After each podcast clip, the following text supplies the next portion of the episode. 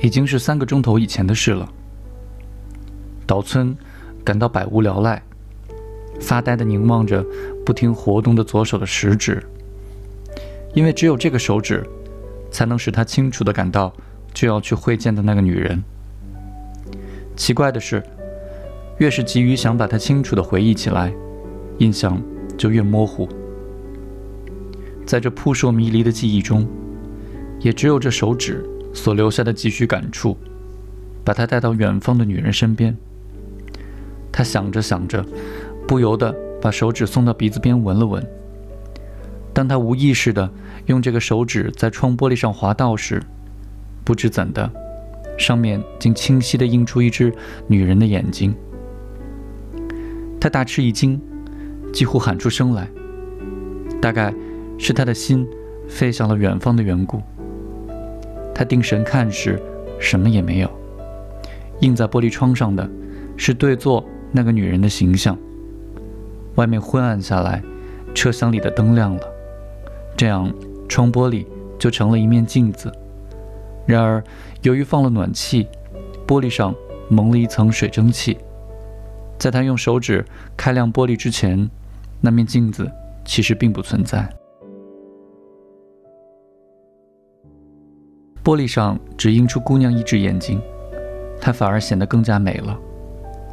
岛村把脸贴近车窗，装出一副带着旅愁观赏黄昏景色的模样，用手掌开了开窗玻璃。姑娘上身微倾，全神贯注地俯视着躺在面前的男人。她那小心翼翼的动作，一眨也不眨的严肃目光，都表现出她的真挚感情。男人头靠窗边躺着，把弯着的腿搁在姑娘身边。这是三等车厢，他们的座位不是在岛村的正对面，而是在斜对面，所以在窗玻璃上只映出侧身躺着的那个男人的半边脸。姑娘正好坐在斜对面，岛村本是可以直接看到她的，可是他们刚上车时，她那种迷人的美使他感到吃惊，不由得垂下了目光。就在这一瞬间。岛村看见那个男人蜡黄的手紧紧攥住姑娘的手，也就不好意思再向对面望去了。镜中的男人只有望着姑娘胸脯的时候，脸上才显得安详而平静。瘦弱的身体，尽管很衰弱，却带着一种安乐的和谐气氛。男人把围巾枕在头下，绕过鼻子，严严实实的盖住了嘴巴。然后再往上包住脸颊，就像是一种保护脸部的方法。但围巾有时会松落下来，有时又会盖住鼻子。就在男人眼睛要动而未动的瞬间，姑娘就用温柔的动作把围巾重新围好。两人天真的重复着同样的动作，使岛村看着都有些焦灼。另外，裹着男人双脚的外套下摆。不时松开，耷了下来。姑娘也马上发现了这一点，给他重新裹好。这一切都显得非常自然，那种姿态几乎使人认为他俩就这样忘记了所谓距离，走向了漫无边际的远方。正因为这样，岛村看见这种悲愁，没有觉得心酸，就像是在梦中看见了幻影一样。大概这些都是在虚幻的镜中。幻化出来的缘故。黄昏的景色在镜后移动着，也就是说，镜面映现的幻象与镜后的实物，好像电影里的谍影一样在晃动。出场人物和背景没有任何联系，而且人物是一种透明的幻象，景物则是在夜霭中的朦胧暗流，两者消融在一起，描绘出一个超脱人世的象征的世界。特别是当山野里的灯火映照在姑娘的脸上时，那种无法形容的美，使岛村的心都几乎为之颤动。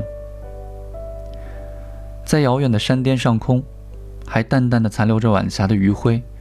透过车窗玻璃看见的景物轮廓，退到远方，却没有消逝，但已经黯然失色了。尽管火车继续往前奔驰，在他看来，山野那平凡的姿态就越是显得更加平凡了。由于什么东西都不十分惹他注目，他内心反而好像隐隐的存在着一股巨大的感情激流。这自然是由于镜中浮现出姑娘的脸的缘故，只有身影映在窗玻璃上的部分遮住了窗外的幕景，然而景色却在姑娘的轮廓周围不断的移动，使人觉得姑娘的脸也像是透明的。是不是真的透明呢？这是一种错觉，因为从姑娘面影后面不停地掠过的木景，仿佛是从她脸的前面流过。定睛一看。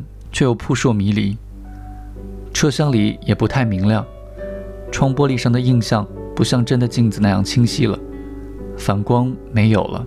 这时岛村看入了神，他渐渐地忘却了镜子的存在，只觉得姑娘好像漂浮在流逝的木景之中。这当，姑娘的脸上闪现着灯光，镜中印象的清晰度并没有减弱窗外的灯火。灯火也没有把印象抹去，灯火就这样从他的脸上闪过，但并没有把他的脸照亮。这是一束从远方投来的寒光，模模糊糊地照亮了他眼睛的周围。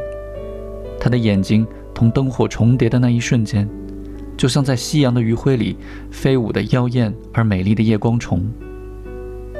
叶子自然没有留意到别人这样观察他。他的心全用在病人身上，就是把脸转向岛村那边，他也不会看见自己映在窗玻璃上的身影，更不会去注意那个眺望着窗外的男人。岛村长时间的偷看叶子，却没有想到这样做会对他有什么不礼貌。他大概是被镜中木槿那种虚幻的力量吸引住了。也许岛村在看到他呼唤站长时表现出有点过分严肃。从那时候起，就对他产生了一种不寻常的兴趣。